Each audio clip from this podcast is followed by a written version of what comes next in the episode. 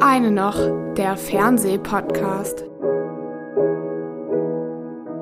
Hallo ihr lieben Leute da draußen und herzlich willkommen zur 14. Folge Och eine noch, der Fernsehpodcast.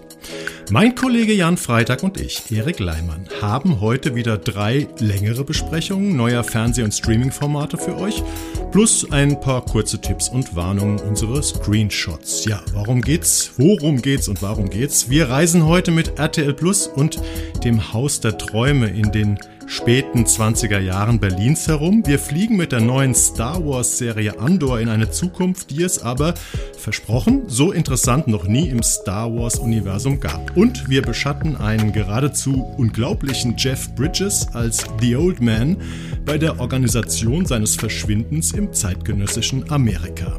Auch diese Thriller-Serie vom Disney-eigenen Kanal FX läuft wie die Star Wars-Serie bei Disney Plus. Lieber Jan, seit unserer letzten Sendung sind sowohl die Emmys als auch die deutschen Fernsehpreise verteilt worden. Ich finde, wir müssen mal darauf hinweisen, dass wir einige der Sieger in unseren älteren Podcasts schon besprochen haben. Jean Smart, äh, gerade in der letzten Folge bei Hacks, hat den Emmy als beste Komödiendarstellerin gewonnen. Ähm, dann Deutscher Fernsehpreis, die Wannsee-Konferenz, hatten wir im Podcast Bester Fernsehfilm. Dann hatten wir hier auch die Langbesprechung des besten Mehrteilers, The Billion Dollar Code.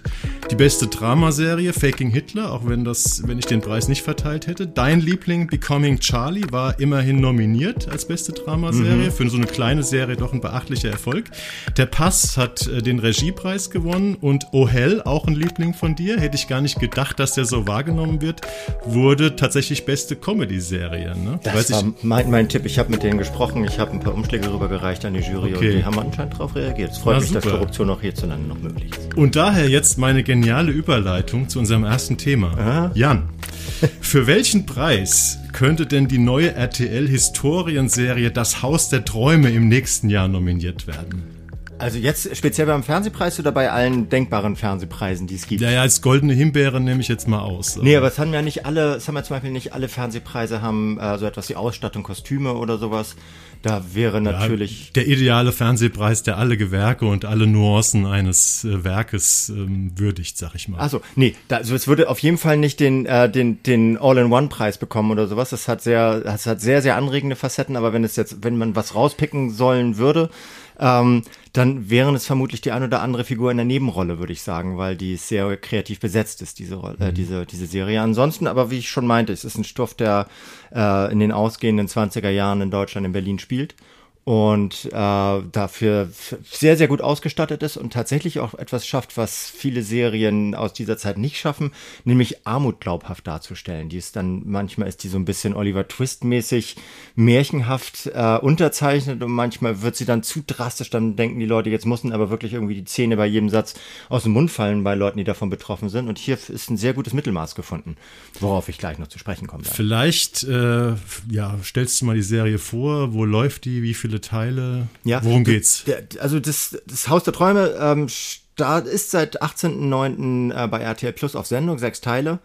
Uh, ich merke mir das immer nicht, wie lang die sind, weil ja auch 45 Minuten, genau. ziemlich exakt, glaube ich. Ja, ja, die sind ja oftmals auch so ein bisschen, äh, gerade die Streaming-Serien, die machen sich ja frei von diesen klassischen ähm, Formatlängen. Äh, ist dann oft gerade so bei, bei Andor auch, haben die unfassbar unterschiedliche Längen. Manchmal sind die fast, fast Sitcom-artig und manchmal sind sie über eine Stunde.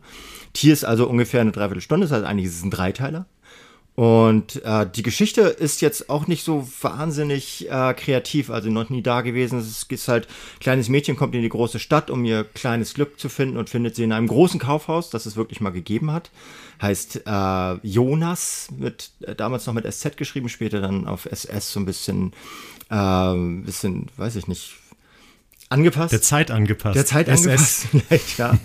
ähm, und äh, dieses Kaufhaus ist ein besonderes Kaufhaus, weil es ein sogenanntes Kreditkaufhaus ist. Das heißt, äh, da sollten arme Leute, das war auch in einem äh, ärmeren Stadtteil, also im damaligen Prenzlauer Berg, ähm, war ein ganz klassisches armes Arbeiterviertel. Und äh, da sollten halt die Leute, die dort leben, auf Kredit kaufen können. Das war die Idee an dieses äh, sehr, sehr philanthropischen äh, Kaufhausgründers, gespielt von Alexander Scheer, der mit dem Geld seiner Frau, gespielt von ähm, von, von, von, von äh, Nina Kunzendorf. Von Nina Kunzendorf, genau. Äh, mit, mit diesem Geld sollte er halt dieses Ding, zu, äh, das vorher auch schon ein Pelzgeschäft war, wo ihre, äh, ihre Eltern ein Pelzgeschäft drin hatten, ähm, wollte er halt zu diesem neuen großen Ding ausbauen, sucht dafür Kreditgeber und sucht vor allem Personal und findet unter anderem dieses Mädchen äh, oder diese junge Frau, gespielt von äh, Naomi Flores und einer Schar anderer, äh, anderer Frauen aus eher ärmeren Verhältnissen, die dieser äh, Kaufhaus versucht halt gleichzeitig auch noch ein bisschen sozial aufzufangen. Also es ist so ein, so ein sehr, so ein sehr selbstloser Typus, den dieser Alexander Schäder spielt. Und ähm, wie gesagt, die Geschichte ist jetzt gar nicht neu. Äh, sowohl Kaufhäuser hatten wir schon gehabt, als auch diese, diese armes, armes Mädchen macht, äh, versucht große Karriere in einer großen Stadt zu machen. Gab es alles schon. Aber was äh, Sherry Horman hier als Regisseurin nach dem Buch von Conny Lubeck macht, äh, ist schon was richtig krass Besonderes. Ich weiß, was, was du davon gesehen hast. Sag ich gleich was zu. Okay, jetzt behält, behält sich seine, seine äh, Meinung noch vor. Ähm, es ist nämlich zum einen äh, eine Milieustudie, die sich sehr stark in dieser, in dieser Armutssphäre, die so ein bisschen von der, ähm, von der Arbeiterbewegung äh, infiltriert wird, aufhält. Andererseits ist es eine Love Story, also eine sehr intensive Love Story, die auch verschiedene Facetten verschiedener Beteiligter nimmt. Und was es aber nicht ist, und das ist für, das, für, für den Zeitraum, in den er spielt, ist eine Nazi-Geschichte. Das heißt, es kommt schon, es, es, es, es dreut so ein bisschen am. Es spielt äh, am 1929, ne? Genau, es hm. ist die Zeit, in der die großen Straßenschlachten waren bereits in, in Berlin, wo die Braunhemden massiv die, äh, die, die, Oberhoheit, äh, die Oberhoheit über, äh, über den öffentlichen Raum gerade für sich beanspruchen mit Waffengewalt. Und ich habe tatsächlich nicht alles gesehen. Ich habe ab und zu mal vorgescrollt äh, aber wenn es da Nazis gibt, sind sie mir entgangen, weil ich habe tatsächlich überhaupt keine, zumindest nicht in einer, in einer prägenden Rolle, in irgendeiner Sprechfunktion oder sowas wahrgenommen. Das heißt, es ist das Besondere an dieser, äh, an dieser Serie, dass sie ohne die äh, sozialen Brüche, die diese Zeit so ausmachen, auszusparen, eine Geschichte erzählt, die sehr stark vom Persönlichen herkommt. Und das mit dem Cast, den ich vorher zu großen Teilen überhaupt nicht kannte. Und das finde ich bemerkenswert. Also tatsächlich, du hast recht, die ganzen armen äh, jungen Frauen, die da in Arbeit gebracht werden, die ja auch in so einer Art WG teilweise zusammen leben, ähm, die kannte ich auch alle nicht. Die Hauptdarstellerin ist glaube ich, auch eine 24-Jährige, glaube ich, vom Theater. Genau, also viele ganz, vom Theater. Gut, der, die junge, der junge männliche Hauptrolle ist äh, Ludwig Simon. Ne? Das ist der Sohn von David Striese und Maria Simon. Mhm. Das ist ja Born to be Schauspieler, würde ich mal sagen. ähm, ja, es sind schon ein paar unbekanntere Gesichter, aber natürlich auch mit Kunzendorf und Scher und, und Samuel Finzi und solchen Leuten. Äh, ja, aber das war es auch, finde ich. Also ja, das, das, waren die, das waren die drei ja. dicken Namen so und ich habe auch tatsächlich mit der Lisa Stutzki, das ist die, das ist die Casterin, mit der habe ich ein längeres Interview Interview geführt darüber, wie man denn castet und wie, wie man es durchsetzt oder wie man es, wie man es den Produzenten und Produzentinnen verkauft, unbekannte, äh, unbekannte DarstellerInnen zu casten. Mhm. Ähm, ganz interessant, was sie da erzählt hat, aber ein, ein Faktor war dabei, dass sie gesagt hat, äh, wenn man, wenn man ein äh, ein populäres Format macht, müssen welche dabei sein. Es ist fast unmöglich, eins ganz ohne zu machen. Aber die Leute sind mittlerweile durch die Streamingdienste durchaus offen dafür, auch äh, völlig neue Gesichter zu akzeptieren. Mhm. Das schafft sowas wie RTL Plus leichter als ZDF oder ARD. Ich, als du eben gesagt hast, es kommen keine Nazis vor und mich gefragt hast, wie viel ich gesehen habe, wollte ich zunächst mal so einhaken, dass es sind ja jetzt sechs Teile, also der berühmte klassische Dreiteile, also viereinhalb Stunden bei RTL Plus zu sehen wahrscheinlich so in der Weihnachtszeit oder also Ende des mhm. Jahres heißt es, kommt es dann also auch für euch, die ihr kein RTL Plus habt, äh, auf normalen RTL. Und es sind aber, glaube ich, schon sechs weitere Teile. Ich weiß nicht, ob abgedreht oder in Arbeit, zumindest ist es confirmed.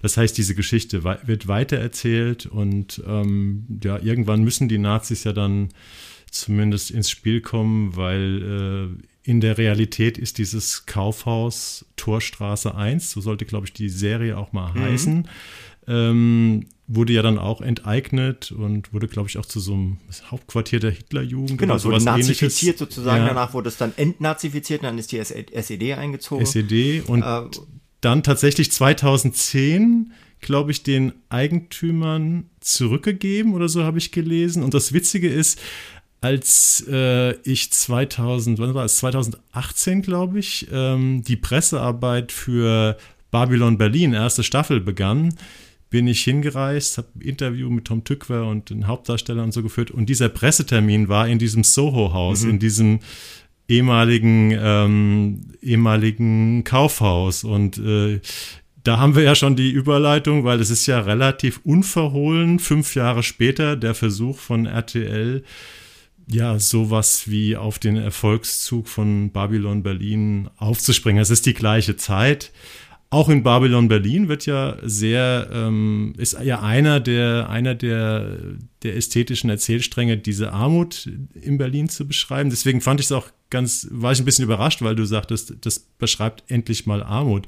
Fandst du die besser oder anders beschrieben als im, in Babylon Berlin? Ich fand sie interessant beschrieben. Also es war, es war tatsächlich so, dass sie nicht ausgestellt wird. Es gibt am Anfang so eine, so eine Sequenz, wo der Alexander Scheer durch den, äh, durch sein Viertel durchläuft das ist so ein bisschen Mary Poppins-artig. Also es ist so, soll wohl, soll wohl ein bisschen Stimmung erzeugen. Er kennt alle, hier ein Handshake, da ein Lächeln und so. Soll wohl äh, die Verwurzelung von ihm in diesem Viertel zeigen. Mhm. Da wird sie tatsächlich noch so ein bisschen, bisschen überzuckert, die Armut.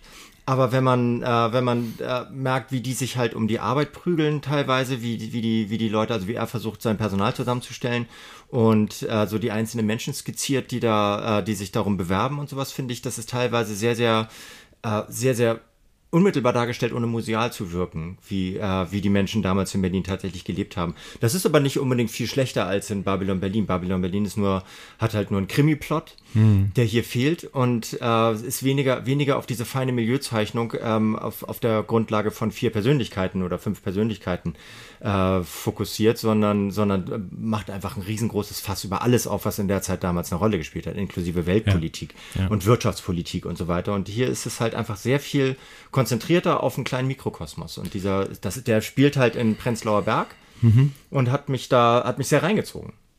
Das ist echt interessant, weil ähm, ich, du hast mich gefragt, wie viele Folgen ich gesehen habe und ich hatte dieses Mal tatsächlich ganz anders als sonst beim Podcast relativ viel Zeit, mir Sachen anzugucken. Deswegen habe ich auch von den anderen beiden Formaten, die wir äh, besprechen heute, alles, was verfügbar war, äh, gesehen.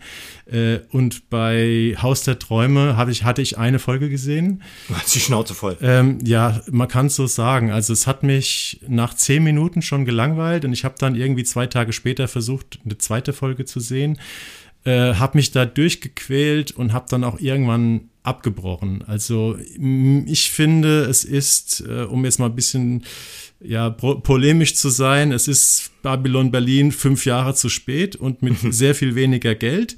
Es ist äh, Babylon Berlin stark vereinfacht. Also bei Babylon Berlin brauchst du ja allein mal eine Folge oder anderthalb, bis du überhaupt die ganzen Figuren äh, auseinanderhalten kannst und, und, und irgendwie mal gesehen hast. Das ist hier sehr überschaubar.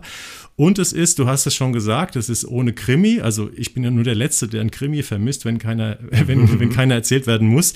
Aber ich habe den Eindruck, es ist für ein vorwiegend, das ist so ein bisschen gemein jetzt, äh, für ein klassisch weibliches Publikum geschrieben, so wie man früher dachte, gerade beim Privatfernsehen, aber auch bei den öffentlich-rechtlichen, so 20.15 Uhr Primetime, ähm, Mainstream-Sachen, wie man denkt, dass ein weibliches Publikum, was ein weibliches Publikum sehen will. Und dazu gehört ja auch, dass die Autorin, ähm, du hast ihren Namen schon genannt, äh, Conny Lubeck, die hat äh, geschrieben davor, das Dr. Balus, das fandest du ja auch ganz gut, ne? Das fand ich auch nicht so schlecht. Das ist aber auch so eine sehr äh, ja eine sehr wohl eine Wohlfühlserie fürs ZDF, eine, eine Arztserie. Sie hat aber auch geschrieben äh, einfach Rosa mit Alexandra Neldell als Hochzeitsplanerin. Das war ein ziemlich krasses Format. Okay, ich habe das damals das, gesehen. War das 2021 oder? Na, das, das ist noch nicht so lange her.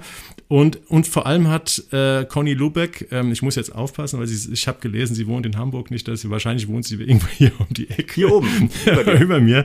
Äh, ich will auch ihre Qualitäten ganz. Sie hat äh, etliche Romane geschrieben, die man so. Ähm, ja, die man so, äh, die, die heißen dann Anleitung zum Entlieben und ähm, also sehr viel so Liebes, Liebes Romcom-Romane, würde ich mal sagen. Und ich finde diese Handschrift oder dieses Genre liest man hier oder sieht man hier auch ganz stark raus. Und ich habe für mich hat es zu sehr, war es zu sehr playing by the rules. Also ich habe alles so genau so, wie man sich denkt, ist es dann auch gekommen. Oder okay. warst du, von was warst du überrascht? Bei dem also ich war vor allem vom Cast überrascht. Das hat mich, glaube ich, mhm. von Anfang an stark getriggert. Deswegen, aber vielleicht kam, äh, liegt es auch daran, dass ich über das äh, Interview mit dieser Stutzki überhaupt erst dazu gekommen bin, mir das anzugucken, weil ich ohnehin über den Cast kommen wollte. Also ja. das hat mich dann sozusagen gecatcht. Und äh, ich fand es einfach, ich fand es sehr erfrischend, dass äh, auch wenn man bei Crew United, wo, wo man sich immer gut informieren kann, so eine Seite, die äh, äh, quasi alle Gewerke, die bei so einem Film halt bei allen deutschen Produktionen äh, zum Einsatz kommen, sehr, sehr akribisch auflistet und man kann sie, kannst dir da die ganze Bildgalerie durchgucken und du kennst ganz viele von diesen Figuren, die da mitspielen, praktisch gar nicht. Und das macht so ein, das, das äh, weht wirklich einen frischen Wind durch dieses Personal durch und es weht auch einen frischen Wind durch die Serie durch. Und ähm, ich fand es, du hast mit Babylon äh, Berlin total recht. Es ist halt, äh, es, es erzählt eine ähnliche Geschichte, aber das ist natürlich auch das Schicksal aller, aller Geschichten, die jetzt halt äh, mhm. so in, in, in der Zwischenkriegszeit in Berlin spielen. Die werden sich alle an Berlin, Babylon Berlin messen müssen, weil das einfach das am dicksten aufgeblasene Format war mit dem meisten, mit dem meisten Geld, das da durchgeflossen ist und dem äh, unfassbarsten Cast. Also jeder und jede, ähm, der oder die in, in Deutschland, glaube ich, im Moment so in den Top 100 äh, des, des Fernsehens ist, hat da oder in Dark oder in beiden gespielt. Hm. Und das ist, klar, das ist jetzt, das ist eine Messlatte, die ist, die liegt da relativ hoch oder niedrig, je nach Perspektive trotzdem kannst du ja Geschichten erzählen aus dieser Zeit und weil diese, ja. äh, diese Geschichte, die hier erzählt wird, eben eine andere Facette wählt, nämlich nicht die Weltpolitik, die immer da reinspielt, wenn, wenn wir diese Zeit betrachten, finde ich das so, finde ich das so interessant, ohne dass ich jetzt äh, sage, äh, ist schön, dass, dass ich die Schnauze voll davon hätte, Nazi-Geschichten zu hören oder sowas, weil die gehören da rein, aber sie sind hier halt nicht vordringlich und das fand ich interessant, also eine Geschichte zu erzählen, die sich äh, zu erzählen, die rein auf der menschlichen Ebene stattfindet und ich habe dieses, ich habe diesen, diesen Dünkel jetzt da gar nicht gehabt, dass ich so, dass ich das Gefühl hatte, das kommt von einer, von einer Groschenromanschreiberin oder sowas. Das, jetzt, wo du sagst. Hm. Ich habe auch erst nach, also ich, ich lese ja grundsätzlich über die Macher, lese ich, es sei denn, man kennt sich schon im Voraus, lese ich sowieso immer erst hinterher was, wenn ich was gesehen habe. Und dann mhm. hat es für mich irgendwie Klick gemacht. Also ich habe das, das ist ja eigentlich das Schlimme am alten Fernsehen, ne? Ähm, also am alten linearen Fernsehen, so wie früher Programme auch gemacht worden sind, auch in, in Deutschland Mainstream-Programme, dass man, äh, die ist die Vorhersehbarkeit, finde ich. Ne? Und die ist hier ziemlich stark. Also du hast eigentlich immer noch auf der Metaebene bisher diskutiert, wenn, ja. du, wenn du Gutes gesagt hast über die, über die äh, Serie. Hat dich denn der Plot gefesselt irgendwie? Oder weil den fand, den, den finde ich halt belanglos irgendwie. Ja, aber ich glaube, das ist ja auch das Ziel dieser Geschichte. Er hat einerseits hat er einen belangvollen äh, Plot, nämlich zu erzählen, dass, ähm, dass es dieses Kaufhaus wirklich gab, das mhm. später, ähm, das später dann halt äh, nazifiziert wurde und es war ein jüdischer war, Unternehmer, ne? Genau. Dieser ehemalige Fliegerheld, glaube ich, aus ja. dem Ersten Weltkrieg. Ich glaube, ich ob nur im Film oder auch in echt? Das auch in echt? In echt, ja. ne? Hm. Und das ist jetzt, aber es wird auch nicht, es wird auch nicht raushängen gelassen. Also es ist halt eine, ein Aspekt dieser Geschichte, dass diese, dass äh, die Frau von dem Kaufhausbesitzer jüdisch ist. Und er ist aber, so wie ich das zumindest verstanden sie habe. Sie ist nur Jüdin. Sie ist so. jüdisch, ja. Mhm. Und ähm, dass das äh, dass die, die Geschichte äh, schon, schon ihre Relevanz in der Zeit hat, vermittelt durch diese, äh, durch dieses Kaufhaus und die Armut, in der sie, äh, der es verwurzelt ist. Aber andererseits eben tatsächlich einfach das, äh, das, das, die Geschichte von äh, Menschen erzählt, die in der Zeit gerade versuchen, irgendwie durchzukommen und das ist, das ist zum Beispiel ein Teil, der, der spielt bei Babylon und Berlin auch eine Rolle, aber eben nur in einzelnen Aspekten. Also ein, einzelne Figuren sind dafür da, diese Geschichte zu erzählen. Hier spitzt sich die ganze Geschichte darauf zu. Das ist, mag banal sein, weil es hier um Liebe geht vor allem und um auch sowas wie, wie Solidarität und Umgang miteinander in, in der Not und sowas, also Empathie im weitesten Sinne. Aber das macht die Geschichte ja nicht schlecht. Man muss ja nicht je, bei jeder, bei jeder äh, Geschichte den ganz großen Bogen erzählen, um Relevanz zu erzeugen. Nee, manchmal kann man auch gar nicht ähm, erklären, warum einen eine Geschichte reinzieht oder nicht. Aber ich ja. habe halt gesagt, mich, ich habe oft, wenn mich Geschichten nicht reinziehen, Liegt es daran, dass ich das Gefühl habe, hier ist äh, geplottet worden, richtig, so dass man es praktisch, dass man die Zettel, die, die, die, die Post-it-Zettel auf irgendwelchen Wänden sieht, dann das, dann das und so, war für mich irgendwie alles zu sehr ähm, aufgeschrieben und ausgedacht. Deswegen konnte ich dem Ganzen nicht folgen. Hast du übrigens gelesen, wo sie das gedreht haben? Äh, Im Original äh, Kaufhaus oder nee, nee, nee, da ist ja heute ein Hotel und Club drin. Nee, sie haben das in Görlitz gedreht. Ja. Äh, wie überhaupt sehr viel in Görlitz gedreht wird. Das hat deswegen auch den Beinamen mittlerweile Girlywood. Mhm. Äh, und in dem leerstehenden, es ist, finde es auch wieder bezeichnend, dass das echte also das, das Haus, in dem gedreht wurde, war eben früher ein Kaufhaus, war ein Karstadt und ein Hertie. Ähm, kommt halt aus der Zeit und steht heute natürlich leer. Mhm. Und das war aber auch, ähm, das waren auch die Innenräume von Grand Budapest Hotel von Wes Anderson. Mhm. Der hat auch in Görlitz gedreht. Ach, crazy. Fand ich ganz, ganz interessante Geschichte. Ja, okay. Ja. Ja, optisch ist es auf jeden Fall äh, so im Rahmen der Möglichkeiten dessen, was sie für ein Budget hatten, was wahrscheinlich echt, also wahrscheinlich haben sie sechs Teile. Ein Zehntel oder so, ne? Ja, wahrscheinlich ja. das, das Budget Mhm. einer Folge Babylon Berlin in, dann in den neuen Auflagen. Also es erscheint jetzt ja auch, es läuft ja gerade schon wieder die nächste. Glaube ich auch kein Zufall, ne? dass die vierte Staffel äh, so ungefähr zeitgleich mit dieser RTL-Serie Das Haus der Träume startet. Schwer Ne? zu sagen. Also es ist, also ich glaube schon, dass du auf jeden Fall recht hast, dass äh, das RTL Plus da auf einen Zug aufgesprungen Ja. ist, der gerade gut funktioniert. Apropos Zug, ähm, ich gehe jetzt komme jetzt nicht auf die Eisenbahn zu sprechen, sondern auf die Musik, weil du vorhin gesagt, also es, die versuchen ja so derartig auf den Zug Babylon Berlin, also also auf die Erfolgsfaktoren aufzuspringen, dass sie eben gleich auch in den ersten 15 Minuten in verschiedene Bars gehen, wo natürlich musiziert wird, wo dann auch so ein Pseudo-Authentic-Stil. Genau, der, der existiert gar nicht. Die Ne, da werden, nicht. da werden Songs und Stile äh, geboten. Vom einer der Figuren ist eben ein Barpianist, der Mhm. auch singt, äh, die es damals gar nicht gab, die so zwar so ein bisschen an so Jazz und Chanson aus dieser Zeit angelehnt ist oder aus diesen ganzen Mixturen, die da herumschwirrten, aber die also genauso wenig mit der mit der realen Musik von 1929 zu tun haben wie in Babylon Berlin. Nur wie ich finde, ist Babylon Berlin ein bisschen anspruchsvoller gemacht. Äh, aber man sieht ganz klar, dass die bei, beim Haus der Träume sagen, ah ja, und wir brauchen dann auf jeden Fall ganz viel Musik und Tanz und Exzess in diesen, ähm, in diesen Clubs, halt alles ein bisschen kleiner inszeniert. Und weißt du, woran ich denken musste, äh, als ich die Bilder, also diese Grundtönung der Bilder sah, was ich vorher ja nicht wusste. Weißt du noch, wir waren noch mal zusammen auf dieser Pressereise in Prag zu der, ähm, zu Freud, dieser Netflix-Presse. Ich glaube, die einzige Pressereise, die ich mit Jan zusammen gemacht habe. Und da haben wir so eine Szene, haben wir die Dreharbeiten von so einer Szene verfolgt, die in so einem alten Krankenhaus spielt, wo der junge Freud gearbeitet hat. Und dann haben die immer mit so, mit so, wie so, ich sag mal, so mit so einer Art tragbaren Nebelmaschine irgendwie immer so, äh, ja, so, so komischen Nebel in die, in die Innenräume gepumpt. Und dann habe ich die eine von unseren Begleiterinnen, die sich da auskennt, gesagt, ja, was machen die denn da? Dann meinte die so, ja, das ist Mist, Mist. Also Mist wie Nebel, Nebel, und so. ja.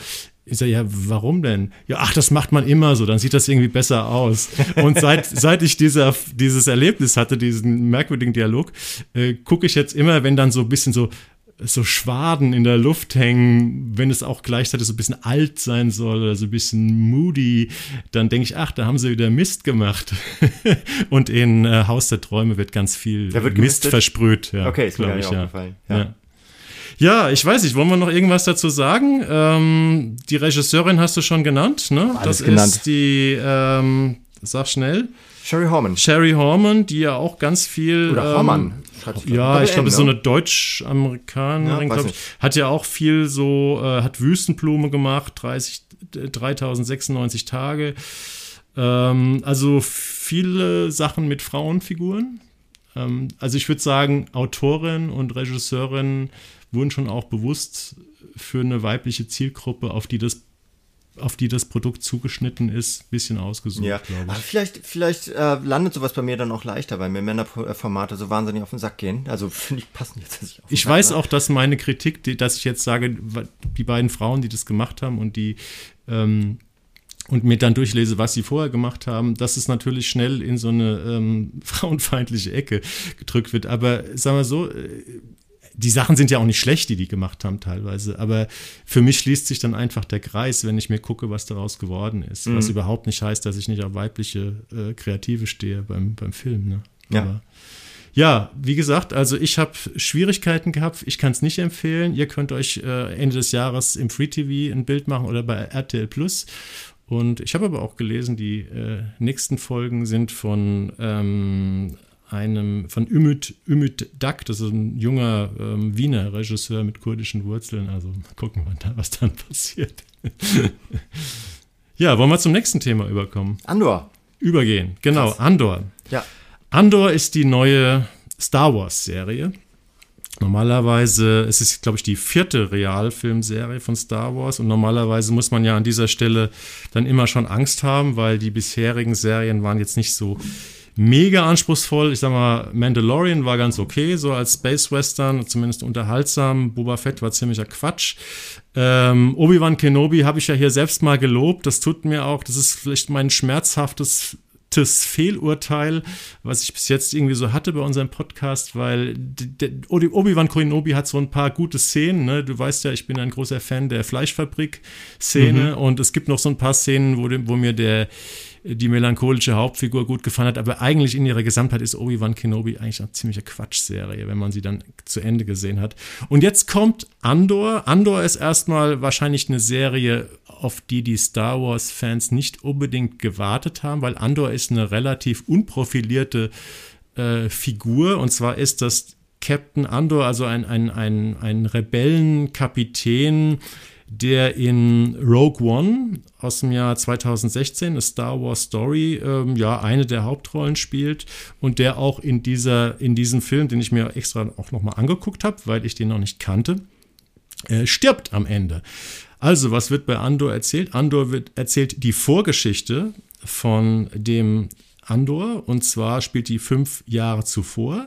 Und wir haben hier auch ein bisschen was ein anderes äh, Timing, weil es sind insgesamt zwölf Folgen, sonst sind das ja auch nur sechs. Und nächstes Jahr kommen nochmal zwölf Folgen, die sind auch alle schon bestätigt, daran wird schon gearbeitet. Das heißt, das ist ein 24 Folgen langes Ding, was tatsächlich vom Showrunner Tony Gil Gilroy ähm, komplett durchgeplant ist, was immerhin schon mal ein gutes Zeichen ist. Die zwölf Folgen bisher, was man sehen konnte, 38 bis 47 Minuten lang. Die ersten drei Folgen sind seit vergangenem Mittwoch, 21.09. auf Disney Plus zu sehen und danach kommt immer mittwochs eine neue Folge. Das heißt, weil es ja zwölf Stück sind, äh, läuft das Staffelfinale erst am 23.11. Ja, was wird erzählt? Erzählt wird die Geschichte des äh, Diebes, ich würde jetzt mal sagen Kleinkriminellen Cassian Andor, gespielt vom mexikanischen Schauspieler Diego Luna, ähm, wie gesagt, den man auch im Rogue One-Film schon kennt. Und der spielt ja bekanntlich vor der Zerstörung des ersten Todessterns. Äh, und in dem Rogue One wird beschrieben, wie die Rebellen die Baupläne dieser Massenvernichtungswaffe stehlen, was ja dann später zu ihrer Zerstörung führt. Und Andor beschreibt jetzt, wie dieser Cassian Andor vom Kleinkriminellen überhaupt zum Rebellen geworden ist. Und es geht erstmal noch gar nicht um den großen Konflikt Rebellen gegen Imperium. Der steckt nämlich in dieser Serie noch so ein bisschen in den Kinderschuhen. Es geht einfach um diesen Typen, der am Anfang in ein Verbrechen verwickelt wird, für das er gesucht wird. Und wir erfahren gleichzeitig noch etwas über seine Backstory, weil er als Kind auf dem Planeten Canary aufgewachsen ist, den er anscheinend irgendwann verlassen musste. Das ist so eine regenwaldartige Stammeskultur, in der er da gelebt hat. Und äh, jetzt lebt er in so einer, ja, in so einer, äh, ich sag mal, so tundraartigen Wüstenstadt, Industriestadt auf einem anderen Planeten, wo er offensichtlich jetzt zu Hause ist. Und da muss er sich verstecken vor diesen Leuten, die ihn suchen, die irgendwie zu so einer Company gehören, die dem Imperium nahesteht. Hast du diese Company verstanden? Also ich habe das, ich, ich habe das nicht genau verstanden, was das für eine sein soll. Nur dass sie halt ja. halt irgendwie so auf Morodom oder sowas heißt das. Das ist irgendwie so ein wahrscheinlich so ein, die so, nicht auch so was Planet mit oder sowas? Ja, es war irgendwie so ein Mond oder Planet. Ich ja. nehme an, die haben diese Company sind auch, haben auch irgendwas mit Minen oder, oder Rohstoffabbau zu tun. Und äh, man kann es ja, man kann es ja vielleicht spoilern, weil das ist nach fünf oder zehn Minuten klar. Also der, der Andor, der Kästchen Andor, äh, geht in eine Bar äh, in der Nacht, in einer verregneten Nacht, sucht da offensichtlich nach, also es ist eher so eine Art Bordell, sucht da nach seiner Schwester, die er offenbar vor langer Zeit verloren hat und gerät damit in Streit mit zwei Arbeitern, die eben zu dieser Firma gehören oder zum Sicherheitsdienst von dieser Firma. Die lauern ihm kurz danach auf, weil sie ihm äh, sich an ihm rächen wollen und dabei geschieht halt ein Unglück und das ist der Grund, das ist die ganze, was die, die Handlung in Gang setzt, weswegen der dann gesucht wird. Der genau. flieht dann. Ne? Ja, und sie finden aber auch raus, dass er von Kenari kommt oder Kenari oder wie das heißt. Ja. Und äh, das äh, irgendwas irgendwie gehen dann bei, bei, bei den imperialen Truppen oder deren, äh, diesen Konzernen irgendwelche Alarmleuchten an, weil das wohl offenbar sowas ist wie ein Rebellenstützpunkt oder so eine, so, ein, äh, so eine Art Keimzelle äh, der, der Aufsässigkeit gegen das Imperium, habe ich das Gefühl, weil in dem Moment, wo es heißt, er kommt auf Kenari, fangen plötzlich plötzlich alle an, große Augen zu kriegen und sagen, die müssen wir finden.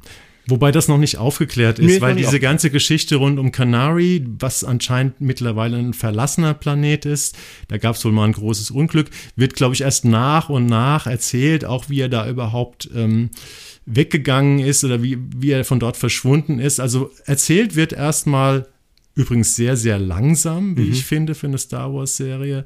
Sehr character-driven, ähm, auf zwei verschiedenen Zeitebenen eben diese, diese aktuelle Flucht des Typen, der eben versucht, sich zu verstecken, seine Spuren zu verwischen.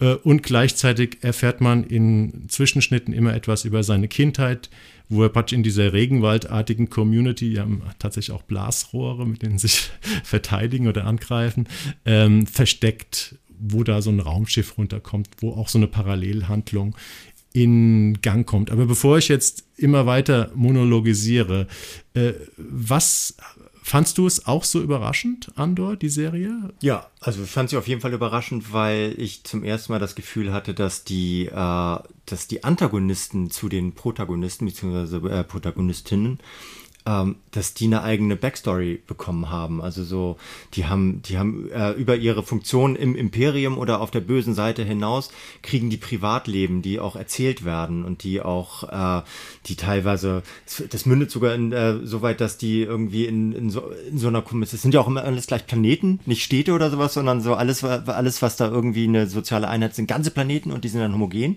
Ja, zumindest und, Monde. Zumindest Monde, ja.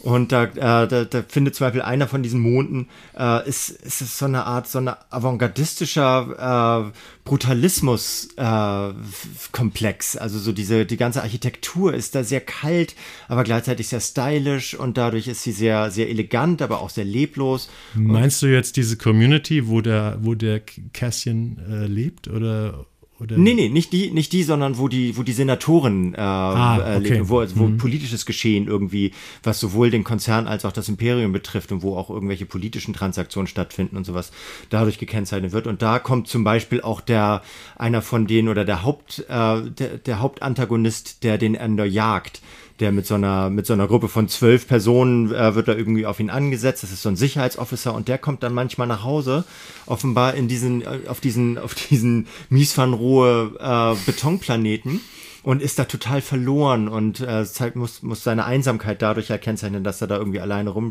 rumschlawinert und so. Und das ist so, diese, diesen Blick auf die AntagonistInnen äh, habe ich bislang noch nicht im Star Wars-Universum äh, erlebt. Aber Jan, es ist ja nicht nur, es ist ja nicht nur der Antagonist, der an Tiefe gewinnt. Ich finde überhaupt, das ist die erste Star Wars-Serie, vielleicht sogar der erste Star Wars-Stoff überhaupt, wo du also wirklich the full character hast, ja. wo wirklich alle Figuren Tiefe haben, Facetten, gut und böse sind, wo sie skurril, obskur sind. Also äh, das ist ja eigentlich ein Hammer. Ne? Du hast diesen Gegenspieler erwähnt, das ist so ein junger Sicherheitsoffizier, äh, Cyril Kahn, gespielt von Kyle Sonner. Das ist ein Amer gefeierter amerikanischer Bühnendarsteller, der schon verschiedene Theaterpreise gewonnen hat. Das ist ja eigentlich auch so eine, das ist so ein so, so ein bisschen so ein eitler Ehrgeizling, aber gleichzeitig ist er auch so ein bisschen ein Angsthase. Er ist so neurotisch ist der. Und, und neurotisch, er ist unbeliebt bei seinen Mitarbeitern, er setzt sich gegen seinen Chef auf. Der Chef sagt nämlich so,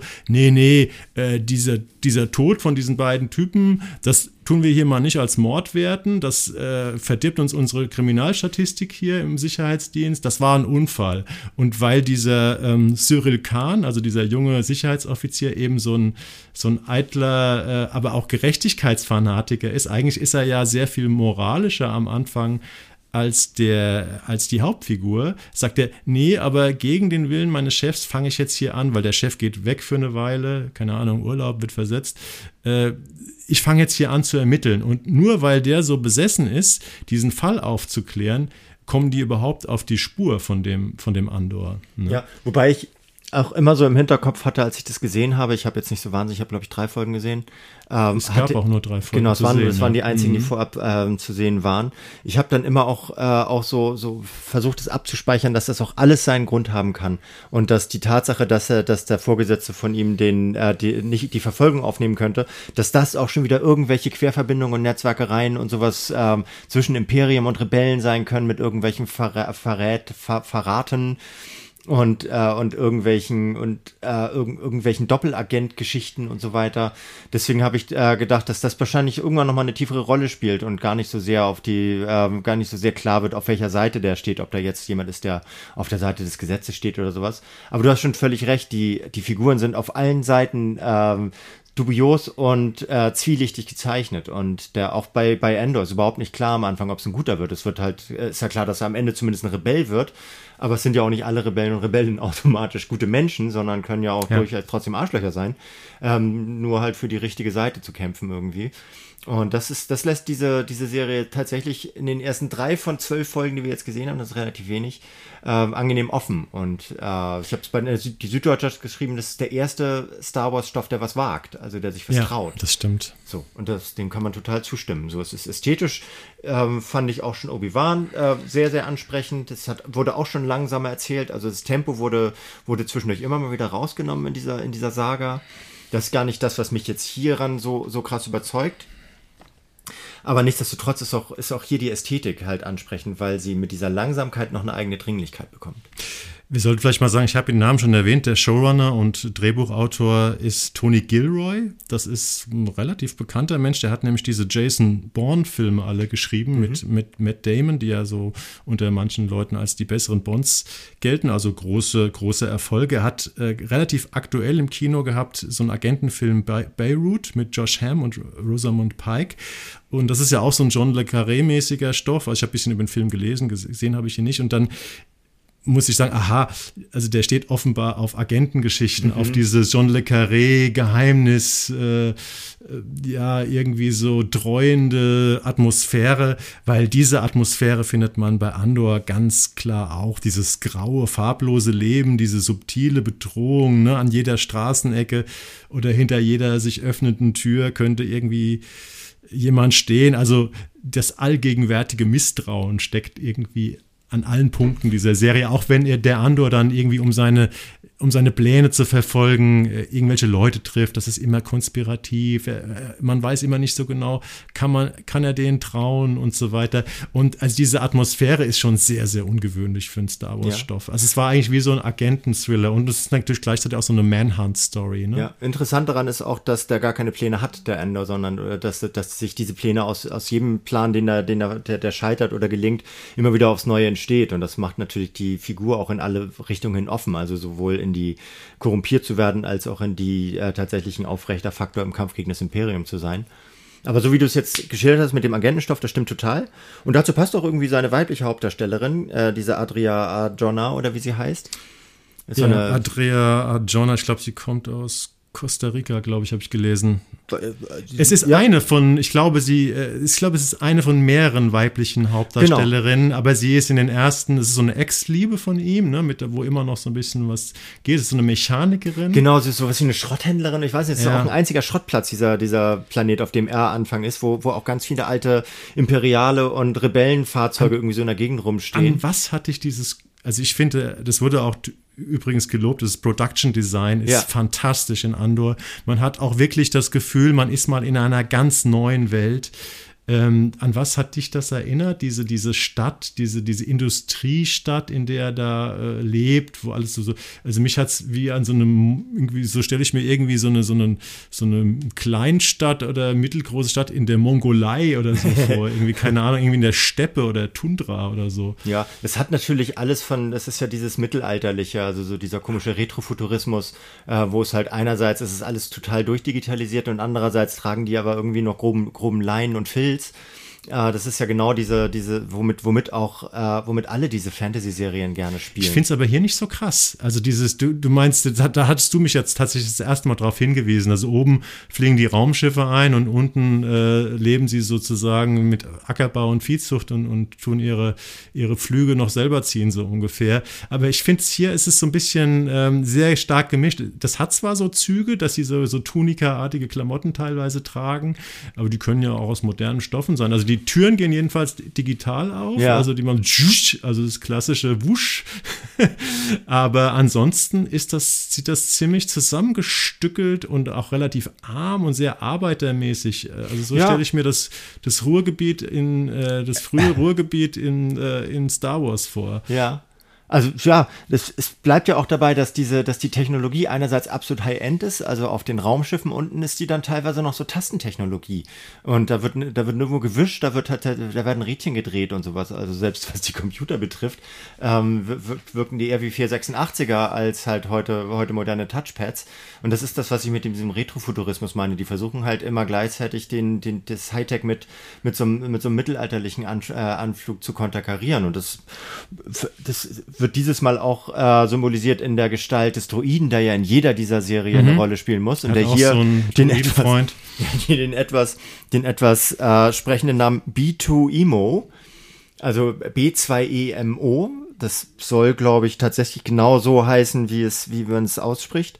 Äh, und der ist so ein bisschen runtergerockt und stottert auch irgendwie. Also so halb defekt, ja. Ja, halb defekt ist ein leicht traumatisierter Roboter, der so ein bisschen an, äh, an, an das, äh, wie heißt es, Restaurant am Ende der Galaxis äh, und sowas erinnert, ja. also an Douglas Adams. Ist einer der wenigen Comic Relief äh, Punkte oder Charaktere ja. in, der, in der Serie, aber ich finde eigentlich ganz gelungen. Ne? Ja, gehört auch dazu. Gehört auch darauf, wollte ich eben auch mit der Adria Arjona oder Arjona oder wie sie heißt hinaus so, das, äh, das ist auch wahrscheinlich so ein bisschen aus der, aus der Genese dieses, dieses Agentenfilm-Fans äh, Tony Gilroy, weil die ist so krass sterbensschön und es ist einfach, es, man merkt, man merkt, warum er das macht. Und es ist natürlich, es ist immer, es, es gibt ja auch so einen so einen schö schönen Menschenrassismus sozusagen, dass die haben es auch nicht immer leicht, weil man denen die guten Rollen nicht zutraut oder die Anspruchsrollen nicht zutraut. Aber dann darf man sie bitte ein bisschen hässlicher machen, als sie hier ist, weil sie ist wirklich frisch vom Laufsteg. Und ja, was, aber sie ist auch ein Badass, ne? Sie also ist sie, auch ein Badass. Sie, sie warum, schraubt an den Schrottfahrzeugen äh, rum. Und, ja, aber und alle Typen, alle Typen ja. dürfen irgendwie, dürfen irgendwie normal aussehen oder sogar ein bisschen scheiße. Und sie muss wirklich so aussehen, dass sie auch genauso im, im Spind als Poster hängen könnte. Und das ist mir zu billig. Also das, da merkt man wirklich so, dass, dass, dass halt äh, selbst die anspruchsvolleren Leute im, im Film, die versuchen irgendwie was Neues auf die Beine zu stellen, haben immer noch so Restbestände in, diesen, in dieser alten misogynen Sexismus-Kackscheiße, die sie einfach nicht loswerden. Und das ist so, das merkt man an diesen Figuren, weil es hat auch mal, äh, Charlize Theron hat auch, ist auch definitiv zu ihrer Zeit damals eine der schönsten Frauen gewesen, so nach äh, klassischen Kriterien, hat aber in Monster hm. mitgespielt, weil man sie runtergerockt hat, weil sie sich runterrocken durfte. Das, du darfst natürlich darfst du auch attraktive Menschen besetzen, aber er, diese attraktive Frau musste halt dafür vorher nur jeden, bei, vor jedem Drehtag nochmal zwei Stunden in der Maske äh, sitzen, damit sie richtig schön ist. Und das stört mich immens. Das sind so Sachen, die machen und die vermiesen mir das richtig so. Ähm, aber an, darüber glaube, hinaus. Genau dieselbe Diskussion hatten wir schon mal. Da hast du dich über zu schöne Menschen in der Serie aufgeregt. Ich habe, glaube ich, an, de, an, dieser Stelle gesagt, ich gebe dir recht in der Sache. Halt die Fresse. Aber so. ich freue mich trotzdem über schöne Menschen in der Serie. Aber um äh, diese Diskussion mal abzukürzen, der Look von der Serie ist wirklich fantastisch ja. und der wurde tatsächlich auch abgefeiert. Zum Beispiel in der FAZ. Äh, die haben nämlich Luke, Luke Hull ähm, ähm, gelobt mit den Worten, überhaupt sei das herausragende Produktionsdesign von Luke Hull erwähnt. Er schuf atemberaubende planetare Landschaften, die vor assoziationsreicher Gestaltungslust nur so strotzen. Von Space-Vehikeln in den 80er Jahre Kantigkeiten bis hin zu irgendwie altmodisch wirkenden Fernstechern. Die Fernstecher sind mir gar nicht aufgefallen, aber es schlägt in diese Kerbe, wo du sagst, alt und neu wird gern mal gemischt. Also die Welt sieht fantastisch aus äh, wirklich auch neu, haben wir jetzt erwähnt, aber ich kann es nicht oft genug äh, erwähnen, weil ich freue mich da richtig drauf, wenn da eine neue Folge kommt, weil ich total Lust auf diese ungewöhnliche Welt habe, die toll gemacht ist. Es wurde ganz viel gebaut. Mhm. Die haben wirklich diese, äh, diese Straßen gebaut, weil ansonsten ist ja alles mehr oder minder voll digital mittlerweile, gerade bei Star Wars. Und äh, ein letzter Punkt noch, der mir unheimlich gut, unheimlich aufgefallen ist, ist dir die Musik aufgefallen? Wie fandst du die Musik? Wahrscheinlich, weil sie mir jetzt gar nicht so aufgefallen ist, äh, war sie ganz gut. Also ich, hab, ich bin auf jeden Fall nicht eingequakt worden äh, davon. Ich fand die großartig und ich habe dann äh, gelesen, wer, das, wer die gemacht hat. Nicholas Pretel. Das ist ein US-amerikanischer Filmkomponist, Anfang 40 und ich, ich habe ihn bis jetzt übersehen und das hätte man eigentlich, muss man nicht unbedingt äh, getan haben, weil der wurde für drei von seinen Arbeiten schon für einen Oscar nominiert. Das ist der Stammkomponist Komponist von Barry Jenkins und verantwortlich für Underground Railroad, die Serie, für Moonlight. Und der arbeitet auch ganz oft für Adam McKay, also der hat die Musik zu Don't Look Up und zu Vice gemacht. Mhm. Ich finde, der, ähm, der, der, also selten hast du so einen sprechenden Soundtrack gehört. Also die, die Musik hat das total kommentiert, verwoben, ist wirklich anspruchsvoll, ist komplex, ist sehr erzählerisch. Ähm, also musst mal drauf achten, wenn es dir nicht aufgefallen ist. Es ist ein ganz toller Score. Genau, Ähm, achte ich noch, äh, achte ich noch mal drauf. Ich kann dann auch gleich, was, das ist ein perfekter Übergang, wie ich finde, zu der nächsten Serie. Ich wollte noch einen, einen ganz kurzen Hinweis darauf geben, dass, Ja. äh, weil du gefragt hast, woran mich das erinnert. Erinnerst du dich an die Serie Tales from the Loop auf Amazon? nee, die habe ich nie gesehen. Hast du nie gesehen? Okay, das Worum ist, geht's da noch gleich? Das ist auch Retrofuturismus, ist mein der Begriff äh, Nummer eins heute für mich. Ähm, da geht da geht es auch um da geht es um so ein so eine komische ein, ein Konzern, der äh, in irgendeiner Welt, wo nicht ganz klar ist, ob sie in der Gegenwart, in der Zukunft oder in der Vergangenheit spielt, äh, so eine ganz große Rolle für die Menschen, die dort sind. Alle gehen da zur Arbeit und es ist irgendwie eine ganz komische äh, mystische Ver Verwebung zwischen irgendwelchen Machtfaktoren, die die Menschen unterdrücken und einfach dem Arbeitgeber und die, da wird die Geschichte von Leuten erzählt, die in so einer Art äh, in, in so einer Art äh, mittelalterlichen Future-Dschungel-Gegend leben, wo überall in den, in den Gebüschen äh, alte X-Wing-Raumschiffe und sowas stehen. Überall halt äh, so Gerätschaften aus dem Star Wars-Universum rum Okay. und verrotten da. Und das ist halt so, hat gar keinen tieferen Sinn für die Serie, aber die stehen überall rum und schaffen halt so eine Atmosphäre, wo man denkt, so, das ist irgendwie immer so an der Grenze zwischen, äh, zwischen Vergangenheit, Gegenwart und Zukunft. Und das ist hier auch der Fall, finde ich, durch diese, äh, durch diese Gegensätzlichkeit der, der Stile, die ich immer noch sehe, auch wenn du sie ein bisschen anders gedeutet hast, so, dass das einerseits ist es sehr, ist es sehr rau und sehr, ähm, sehr, sehr ländlich, äh, und andererseits ist es halt sehr futuristisch und Hightech, so. Und das, daran hat es mich ja, erinnert. so ländlich ist eigentlich nur Canary, ne? dieser, dieser ähm, Herkunftsort von dem Andor. Ja, oder aber, Wüstig, so. Aber diese, diese Stadt, ich weiß gar nicht den Namen vergessen, wo er lebt, also zumindest am Anfang, in den ersten drei, ist ja eigentlich so, ein, so eine, so eine Industrie. Barackenstadt. Die erste ja, aber da ist auch äh, gleichzeitig gibt's da halt auch äh, so, eine, so eine Gegend, die halt so, so Sandstein ist, wo sie dann, äh, wo, wo sie irgendwie einen Planeten weiterfahren. Und das ist alles so, das wirkt alles so, so nordafrikanisch so ein bisschen. ist dir so. der Raumgleiter aufgefallen? Es ist übrigens Stellan Skarsgård spielt mit. Spielt auch mit. ja, stimmt. Eigentlich sogar ein Äh, es gibt, Hauptdarsteller. es, gibt, es gibt noch ein paar recht bekannte Namen, vor allem englische Schauspielerinnen und Schauspielerinnen und Schauspieler.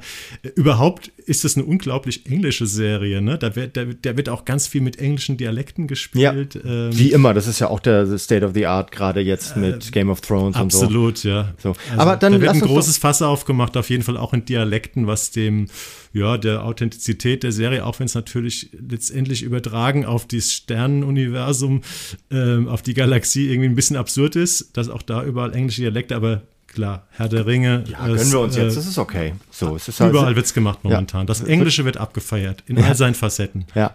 Nee, aber warum, warum mir der, der Übergang zu der nächsten Serie, die wir, die wir besprechen wollen, so, so leicht fiele, wenn, äh, von deinem Soundtrack ausgehend, ist, dass der Soundtrack von The Old Man auch der Hammer ist. Also ich weiß nicht, ob Ich glaub, da. da habe ich tatsächlich nicht nachgeguckt, von wem der ist. ja, der Weißt du's? heißt, äh, der heißt T-Bone Burnett.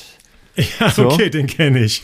Und- ja, gut, klar. Und das ist, das ist ja so ein, also es, vor allem ist es so eine, so eine Grund, es ist eine, eine, wie nennt sich das? Ein Grundelement. Es ist so ein Cello, so ein, so ein, so ein leicht, so ein leicht ver verhallendes, sehr, sehr molliges, sehr hintergründiges Cello, das in verschiedenen Nuancen halt immer durch diese, durch diese Geschichte durchsuppt und äh, mal aufwallt, mal leise ist, mal weg ist, mal mal äh, auch ergänzt wird durch andere orchestrale äh, Bestandteile und sowas.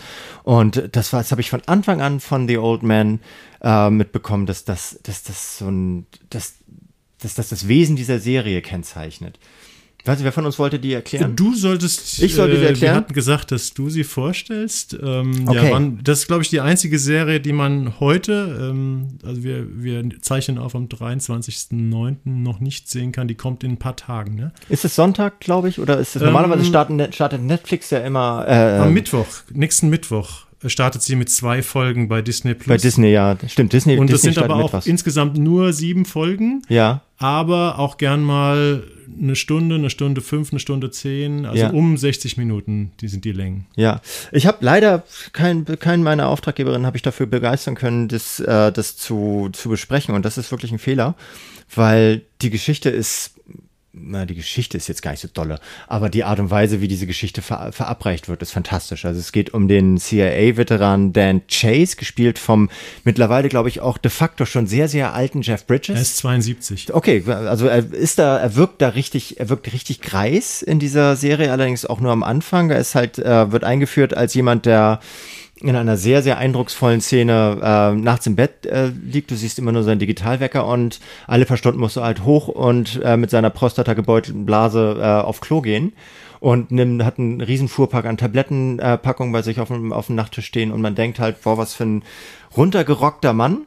Ähm, allerdings nur bis zu dem Zeitpunkt, wo in seinem Haus irgendwie jemand auftaucht, was auch nur er gemerkt hat und äh, er knallt jemanden ab und es stellt sich heraus, dass er CIA-Agent ist, der wieder in einen alten Fall reingezogen wird, beziehungsweise der in, in Cognito irgendwo äh, unter falscher Identität lebte, unerkannt vom Schon Rest lange, der Welt. ne? Schon Jahrzehnte lange. eigentlich. Und jetzt ist er aber entdeckt worden und es kochen alte Geschichten hoch. Und innerhalb dieser alten Geschichten zeigt er halt echt, was da noch für eine Kante ist und legt sich halt mit halb so alten, wenn nicht sogar nur ein Drittel so alten äh, Nachwuchsagenten und Agentinnen an, die er, äh, de- denen er reihenweise zeigt, wo der Hammer hängt, wo der Agentenhammer hängt.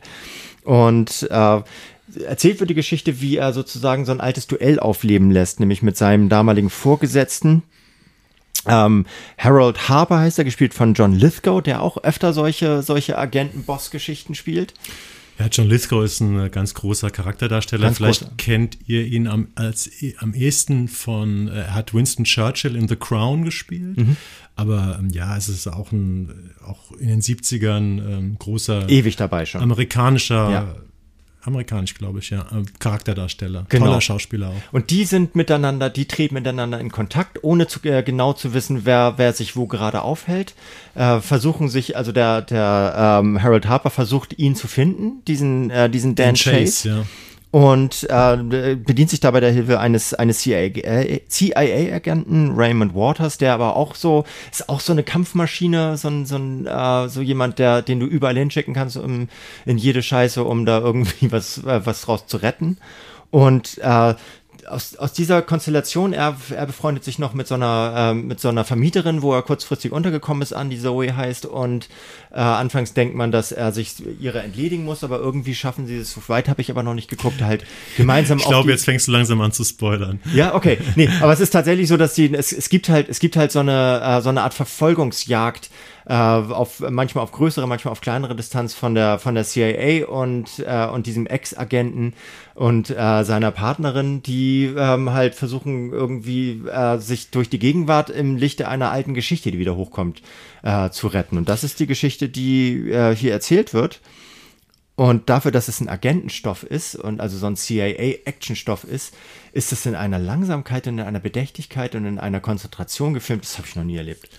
Das ist wirklich, ich habe auch schon gedacht, wenn du jetzt noch weiter erzählst, schalten wahrscheinlich ganz viele Leute äh, ab oder springen auf den nächsten Punkt unseres Screenshots, weil es hört sich eigentlich an wie so ein Action B-Movie mit Liam Neeson äh, Mhm. als in die Jahre gekommener Actionheld, der sich irgendwie seiner äh, immer noch knackig genug ist, um sich seiner Verfolger zu entledigen. Ja, das ist die Grundgeschichte ähm, und die ist auch nach dem 2018 glaube ich, erschienen, nee, 2017 erschienen gleichnamigen Thriller von einem gewissen Thomas Perry. Ähm, geht diese Geschichte zurück. Äh, ich habe den auch mal gegoogelt. Das ist ein 1947, also auch ein Old Man geborener äh, US-Autor, der eigentlich auch sein Leben lang so Thriller geschrieben hat. Also seine äh, Veröffentlichungsliste ist irgendwie, keine Ahnung, größer als mein Bildschirm. Und insofern äh, kann er sich wahrscheinlich mit Dan Chase, der Figur, die, ähm, die hier die Hauptrolle spielt, identifizieren, weil es eben auch sein, sein ganzes Leben lang hat er eben sich seiner Verfolger entledigt. Und ähm, aber es klingt eigentlich erstmal relativ konventionell, die Geschichte. Ne? Und ich habe mir auch gedacht, warum bin ich denn schon nach einer Folge absolut süchtig gewesen nach diesem Stoff? Das, das hat, hatte erstmal mit äh, zwei Wendungen zu tun. Einmal erlebst du diesen Dan Chase ja in den ersten 15 Minuten tatsächlich als Old Man. Du hast schon beschrieben, er kommt schwer aus dem Bett oder muss andererseits immer wieder hoch, weil er auf die Toilette muss. Dann hat er so Visionen von seiner, also er lebt allein, ist so ein amerikanischer Vorstadtrentner. Also die Einsamkeit spielt auch eine große Rolle in seinem Leben, weil er vermisst offenbar seine Frau, die er wohl sehr geliebt hat, die wohl an einer Demenzerkrankung ähm, vor ein paar Jahren gestorben ist, aber er hat immer noch so Visionen, wie er sie pflegt und so. Es ist auch eher so bittere Szenen. Du siehst ihn beim Arzt, wo man so denkt, ja, ist der jetzt auch schon so ein bisschen dement oder er hat, glaube ich, selbst auch schon Angst, dass er irgendwie nicht mehr funktioniert. Er macht so ein Check-up Und das wird erstmal in einer großen Langsamkeit in den ersten, ich weiß es nicht, 20 Minuten erzählt. Das ist aber trotzdem toll, weil, äh, weil es wahnsinnig toll äh, gespielt ist von ihm. Und dann kommt eben, wenn man das vorher nicht weiß, äh, auf einmal diese, diese, kommen diese Faustkämpfe, diese auch wirklich in unglaublicher Langsamkeit und Intensität äh, gefilmten, ja, ähm, ja, äh, Zweikämpfe einfach und dann kommen Duelle. diese Duelle. Es sind mhm. wirklich Duelle Mann gegen Mann, die auch wirklich teilweise minutenlang äh, und sehr brutal sind. Also wer auf sowas steht, äh, das wird hier auch, also so Handmade Action, aber im ganz kleinen Format, das wird hier exzessiv betrieben und dann fang, fängt dann aber auch diese größere Geschichte an. Es geht um eine zweite Zeitebene, wo man den jungen Dan Chase in Afghanistan sieht als Agent und dann kommt dieses ganze Beziehungsgeflecht. Also er hat noch eine Tochter, die man aber nur am Telefon hört, ähm, mit offensichtlich sein einziger sozialer Kontakt. Und ähm, dann kommt noch eine ganz andere Komponente ins Spiel bei dieser Serie. Es ist, die ist fantastisch geschrieben, finde ich. Also die ist nicht nur großartig gespielt, sondern die ist ganz toll geschrieben.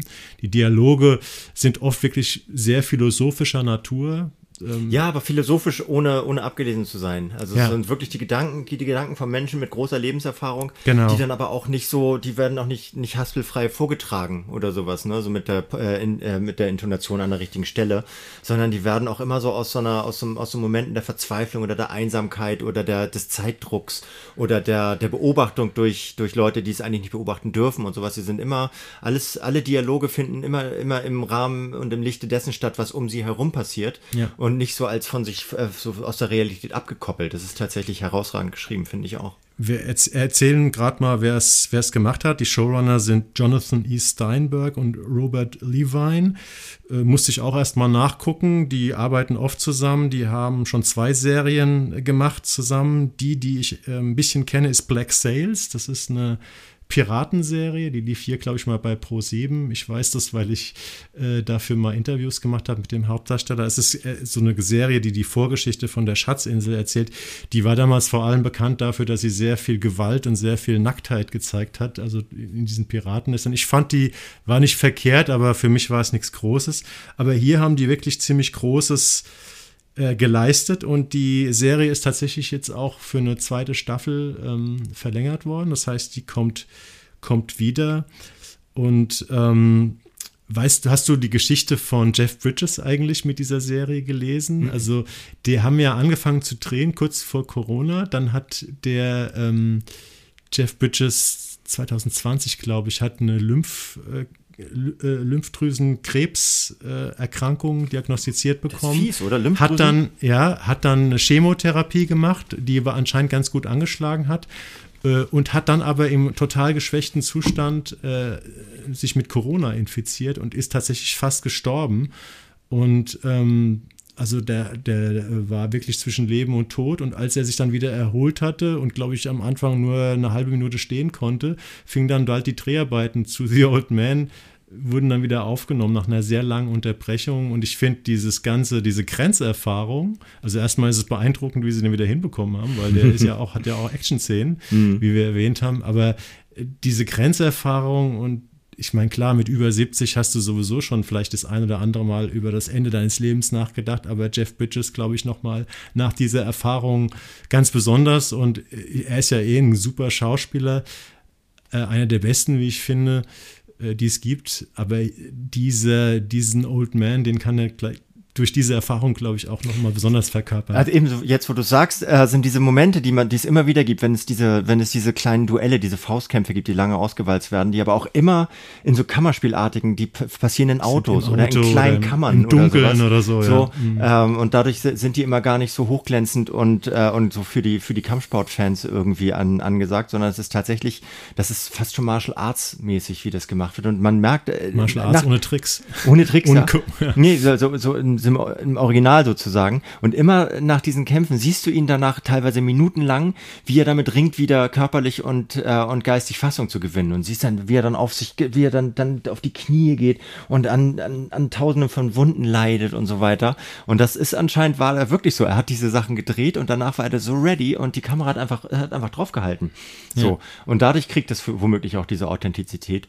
Und es kriegt noch eine Authentizität dadurch, dass, was ich noch niemals so erlebt habe, glaube ich, was immer, immer ein Makel an, äh, an, allen, an allen Fernsehformaten ist, die verschiedene Zeitebenen betrachten, dass die, dass die jungen Darsteller der, äh, der beiden Hauptfiguren, der Dreier Hauptfiguren, glaube ich, die mhm. hier, die in, in der Rückblende gezeigt werden. Du siehst seine Frau, die verstorbene Frau, Stimmt, siehst die, du in sie, Jung. Die, die, siehst du auch das in Jung. Das kann man, glaube ich, ohne Spoiler ähm, ja. erzählen. Und, und, die sehen sich alle, die sehen ihrem, ihrem älteren alter Ego, also wirklich, wirklich auf verblüffende Art ähnlich. Dieser, wie heißt der, John äh, äh, Hart? Nee, wie heißt ich Der den Jungen. Der den Jungen ähm, spielt, ja. Nee, ich dachte, kannte ihn aber auch nicht, der Name sagte mir nichts. Ja, äh, der, sieht, der ist dem wie aus dem Gesicht geschnitten. Ähm, mm. Bill Hulk, Bill Heck heißt der. Mhm. Das ist wirklich so, du siehst ihn und denkst, denkst die, haben, die, die haben den irgendwie gefotoshoppt, weil der, weil der dem Jeff Bridges in, in alt so krass ähnlich sieht vom ganzen Typus her und Macht so. man ja auch teilweise, ne? Gibt's ja jetzt immer öfter auch, dass äh, so Deep, Deepfake, dass die, so. dass die neu, also dass das digital verjüngt werden teilweise. Also hier, hier, hier ist, halt es ein Schauspieler, aber ich so. musste auch erst mal gucken, weil ich dachte, ach, vielleicht ist das ja tatsächlich der Jeff Bridges, aber wenn man das nee. schon denkt, ja. dann heißt es ja schon auch, genau. dass es gut gecastet ja, wurde. Ne? Das hat, es ist ganz toll. Ist, obwohl mir diese Serie einerseits echt zu viel Testosteron hat und andererseits auch zu viel Cholesterin. Also ich mag das halt,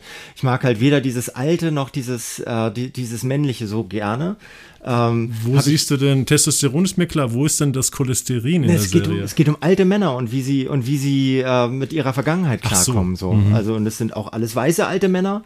Und es, den, auf den Zug wollte ich jetzt gar nicht so aufspringen, aber es ist nun mal einfach so, dass wir da, wir sehen da die Menschen, die die Welt, wie wir sie heute erleben, in allen Facetten genauso äh, in den jüngeren Menschen hinterlassen haben und äh, müssen trotzdem Anteil an denen nehmen und Empathie entwickeln, was nicht so einfach ist. Aber das, das schafft, das schafft die, das schafft diese, dieses Format herausragend, sozusagen die, diese Entdeckung der Langsamkeit im Actionfilm äh, so durch, durchzudeklinieren. Apropos Actionfilm, ähm, John Watts, der Regisseur, äh, ist der Regisseur der letzten Spider-Man-Filme mit äh, Tom Holland, also eigentlich ein Blockbuster-Regisseur. Ja, okay. Der hat da einen guten Job gemacht, ne, in diesem kleinen Format. Und wir ja. wollen die Frauen auch noch erwähnen. Amy Brenneman, ähm, die kennt man aus der Serie Private Practice, spielt diese Vermieterin, die er auf der Flucht trifft. Mehr wollen wir nicht erzählen. Nee, zu der habe ich auch gar nicht mehr gesagt. Genau. Das war, das war, und, das war eine nee, ich wollte gleich vielleicht abschließend äh, noch was zu der sagen. Und dann gibt es noch ähm, Elia Shawka, heißt sie, glaube ich. Die spielt eine junge ähm, Agentin, ähm, sozusagen eine Vertraute von der John Lithgow-Figur. Das ist auch noch eine Hauptrolle in der Serie. Ich wollte noch mal auf die Szene mit Amy Brenneman äh, und Jeff Bridges zurückkommen, weil ich glaube, es ist die bestgeschriebenste Serie, die äh, Szene, die ich bis jetzt in diesem Jahr gesehen habe. Ist dir das aufgefallen? Ich, ich möchte jetzt nicht spoilern, aber wir haben schon gesagt, äh, Jeff Bridges, also Dan Chase, lernt eine Frau kennen im Rahmen seiner Flucht, so eine Art Vermieterin in so einem abgelegenen Haus, wo er äh, ist und naja, die ist alleine, er ist alleine und irgendwann man einigt sich drauf, man könnte ja mal was zusammen essen gehen. Da gehen also zwei ältere, also sie ist auch so eine Frau in 50ern, vielleicht ist sie 60 schon, ich weiß es nicht. Ähm, sie gehen zusammen essen und kennen sich nicht. Und ähm, die Szene fängt schon mal damit an, dass sie sich in so ein schönes Restaurant setzen, ein Glas Wein äh, und erstmal ihre Tabletten rausholen. Und dann fangen sie an, sich von sich zu erzählen. Und ich habe, glaube ich, wie gesagt, dieses Jahr noch keine Szene äh, gesehen, die so fantastisch geschrieben ist. Ist dir die Szene aufgefallen, wie ja, also unglaublich auch, gut die war? Ja, ja, auch gerade wegen der Tabletten am Anfang. Das war, das Aber das ist, ist eigentlich der einzige so. ja. Gag, sag ich mal. Ansonsten war das also wirklich, wenn ihr das guckt, das ist in der zweiten Folge, Leute, achtet mal auf Leute, diese Szene. Das, ja. Leute, achtet ja, auf diese Szene. Ja, ich weiß nicht, ob es einen Emmy gibt für die beste Szene. Ich glaube, es gibt nur einen für die beste Folge. Ansonsten wäre der bei mir schon verteilt. Und zwar nicht, weil die so unglaublich twistreich ist. Es geht wirklich nur um das Erzählen von zwei Leben. Und es ist fantastisch in dieser Szene. Ja, ich bin auch sehr dankbar dafür, dass es bei, bei Disney im Screening Room äh, mit Untertiteln einge, ähm, eingestellt war. Dadurch habe ich alles verstanden, weil ich glaube, Jeff Bridges im Original ohne Untertitel zu verstehen ist praktisch unmöglich, weil mhm. er immer so durch seine Zähne durchmurmelt und so. Und äh, deswegen, wir, wir haben es, glaube ich, beide tatsächlich auch schon richtig verstanden, worum es da geht. Das ist nicht immer der Fall. Ähm, und ich freue mich, freue mich darauf, den Rest zu sehen. Das werde ich ja. wahrscheinlich jetzt so bald nicht machen, aber wenn es draußen kälter wird und sowas, werde ich das machen. Also eine ganz dicke Empfehlung ab nächsten Mittwoch. Übrigens auch bei den Kritikern sehr beliebt. Rotten Tomatoes. Ähm, 96 Prozent der Kritiker sagen, ähm, dass das äh, eine sehr gute Serie ist. Und ähm, übrigens, ja genau, Rotten Tomatoes hatte ich auch bei Andor nachgeguckt, ist auch mit, glaube ich, na, ein ganz klein bisschen vor Mandalorian, aber vor den anderen Serien auch sehr positiv. Ja, also die okay. bis jetzt am positivsten bewertet, am positivsten bewertete Star Wars Serie, ja. auch bei Rotten Tomatoes. Ja, also wobei von den Kritikern. hat 99, hast du gesehen, ne? Äh, ja, ich glaube, die taucht da nicht auf für nee. der amerikanischen äh, Kritikerbörse Rotten Tomatoes. Ja, damit sind wir, glaube ich, für heute durch mit unseren langen Besprechungen und dann kommen wir zu unseren Screenshots. Willst du mal loslegen? Ja, das, ich möchte loslegen. Ich habe das Problem, dass äh, das, was ich als negativen Screenshot, also als, als Abraten äh, geplant habe, habe ich nur ganz bisschen von gesehen. Und das heißt Wendland und das ist eine neue Kriminelle. Ich habe es ganz gesehen. Hast du es ganz gesehen? Kannst du mir dann ja noch mehr sagen, ob es, ob es sich so, so, so ätzend weiterentwickelt, wie ich es von vornherein erwartet habe. Es mhm. ist so mit Ulrich Nöthen, der einen strafversetzten Cop aus Hamburg, glaube ich, spielt, der jetzt im Wendland ermitteln muss. Und ich wollte halt ein Interview mit Ulrich Nöthen machen. Er hat sich ich möchte nicht sagen verleugnen lassen, er hat, äh, stand nicht zur Verfügung. Ja, ja.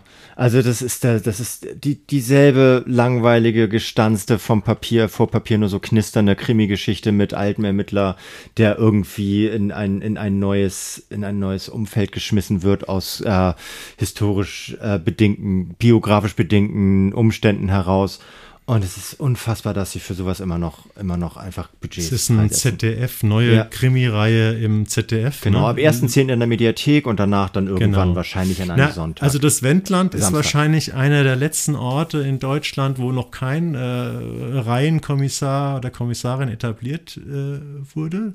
Ja. Wahrscheinlich wurde das, hat man auf der Landkarte irgendwo so bei ARD und ZDF so ja. Fähnchen und da so. ist, da war noch so ein, so ein grüner Fleck beim Wendland. Genau. Da hat man ihn, den armen Ulrich Ulrich Nöthen, der ja eigentlich ein guter Schauspieler ist, ähm, hingeschickt, ja, und er fährt viel Fahrrad. Ich glaube, äh, äh, wenn man ihn so charakterisiert, also er fährt da mit dem Fahrrad rum, dann kannst du ein bisschen die Natur ja. dir angucken. Er ist so ein Philanthrop eigentlich, ne? er schreibt Kriminalromane nebenbei und so und ja, die Geschichte ist recht äh, ausgedacht, sag ich mal. Ja, also das, ich habe noch nicht genug gesehen, um es wirklich als negativ einschätzen zu können, aber ich glaube mir, so aus 20 Minuten Eindruck gemacht zu haben, ja, dass es echt nicht lohnt. Also ich glaube, wenn mal eine neue ARD oder ZDF-Krimi-Reihe um 20.15 Uhr startet, ähm, die richtig interessant ist, dann werden wir hier darüber berichten. Ja. Ansonsten Nehmen findet sich in dieser Rubrik finden sich irgendwie oft äh, ARD und ZDF Primetime-Krimis, die irgendwie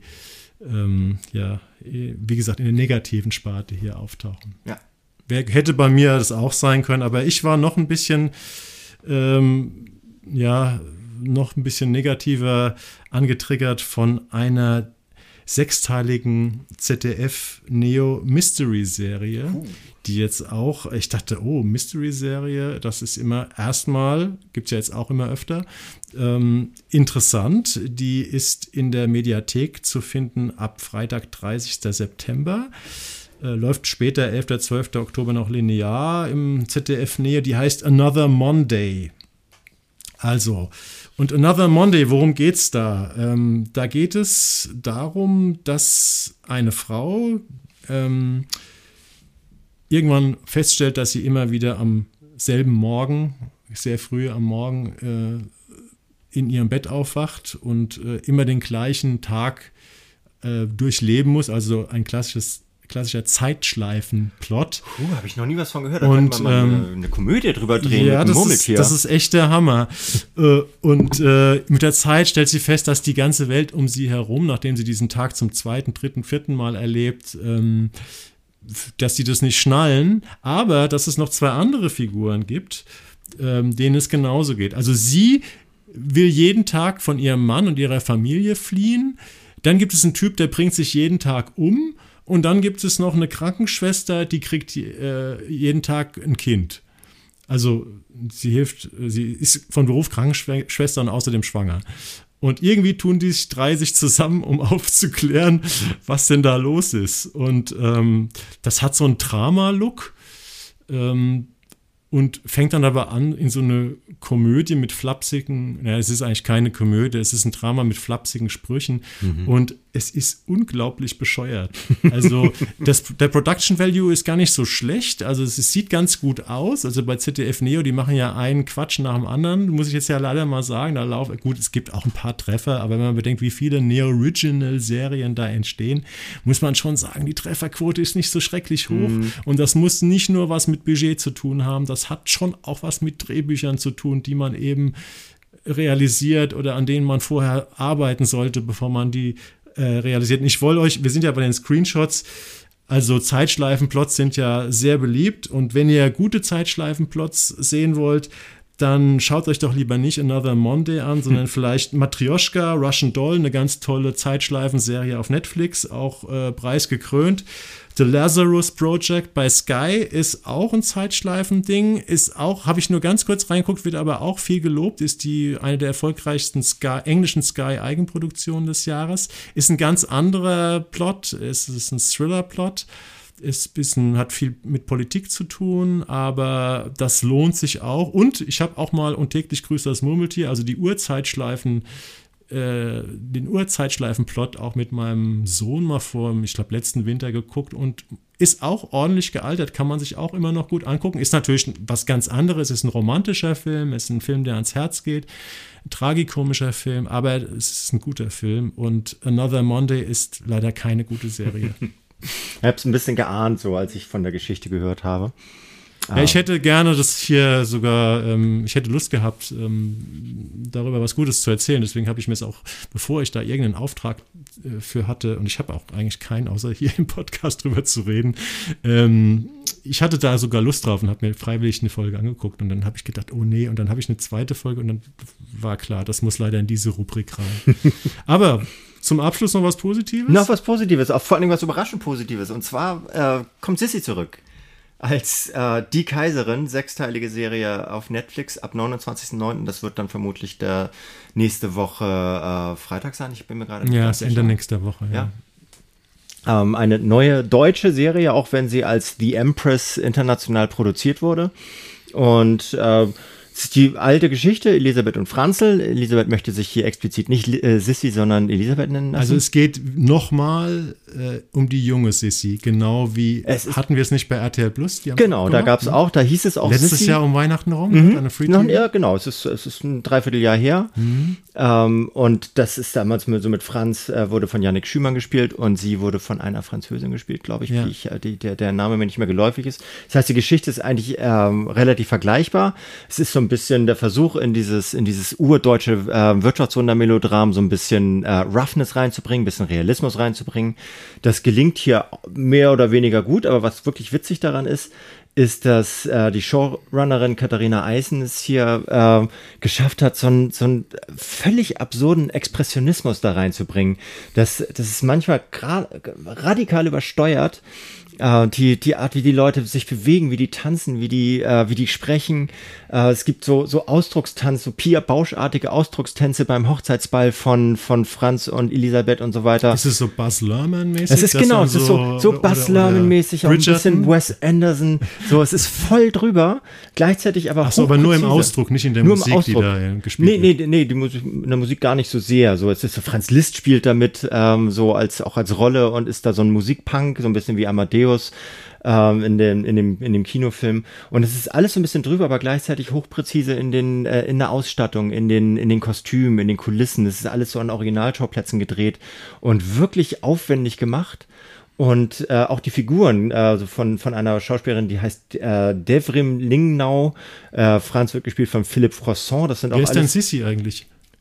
Wer Sissi ist? Ja. Diese äh, Devrin Ach so. äh, Ling, Lingnau heißt sie, das ist äh, eine Theaterschauspielerin, auch türkischstämmig. Also auch eine, eine unbekannte Darstellerin. Ich kannte sie nicht. Das muss ja nicht heißen, dass sie unbekannt ist. Aber es ist tatsächlich so, Bas Lerman ist ein, so, als wenn Bas Lerman in Babylon Berlin äh, halt äh, 100 Jahre vorher gespielt hätte. Oder wie viel war das? Ah, 70 Jahre vorher gespielt hätte. So. Es gab ja auch, ich weiß gerade nicht, wie der heißt, äh, aber vor ein paar Monaten startete auch im Kino so ein, äh, so ein Arthouse-Film, der die alte Sissy, also so, ich weiß nicht, so mit 40 oder sowas Mhm. zeigt. Also der soll ja ganz toll sein. Der hatte bei Spiegel Online eine ganz großartige Ja, Kritik. ich nicht geguckt den Äh, letzten vielleicht zwei sollte Jahren. man den mal im Vergleich gucken, weil die jungen Sissy-Stoffe haben mich bis jetzt äh, noch nicht so gekickt. Aber okay, den habe ich noch nicht gesehen. Der läuft bei Netflix? Äh, läuft bei, bei Netflix und ist einfach echt opulent. Also es ist so, es ist wirklich four to the floor, wie sie halt, wie sie diesen Stoff verarbeiten.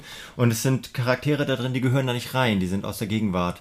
Und es ist aber nicht, nicht, also um jetzt irgendwie eine, eine jüngere Zielgruppe zu triggern, sondern weil sie einfach Bock haben, dieses Fass aufzumachen. Und das ist hochinteressant, finde ich. Es ist jetzt natürlich nicht so, dass man sich das alles, dass man das durchgucken muss. Ja, so, es ist auch echt ein bisschen zu viel Sex und Drugs und Rock'n'Roll da und so. Aber, aber es ist mal echt ein anderer Ansatz für diese Geschichte, die wirklich schon oft genug erzählt worden ist. Also weniger lieblich als der, als der RTL-Versuch, weil der wurde ja vorher als so ein bisschen rough verkauft. Den fand ich unterm Strich dann doch nicht. sehr brav eigentlich. War sehr brav. Hier wird noch mehr aus der, aus der weltpolitischen Gesamtsituation heraus erzählt. Also was da gerade für, für Verwicklungen um den Krimkrieg herum sind und so weiter. Da geben sie sich ein bisschen mehr Mühe mit. Und das war, glaube ich, in diesem RTL-Stoff, war das nur so, um, um halt so, so, so den Standard zu erfüllen. Wir, wir äh, sind, wir sind weiter als damals Sissy war. Also wir, wir äh, flechten das in, äh, in die politischen. Ach, da war der Franz auch so ein bisschen böse, ne? Der hat dann auch irgendwelche ungarischen Aufständischen. Genau, hier ist erschossen oder der Franz so. hier, der Mhm. ist eigentlich echt ganz nett so, ähm, aber ähm, die Sissy ist es nicht unbedingt und die will sich hier auch immer Elisabeth nennen lassen, die will mit der Sissy nichts zu tun haben. Okay.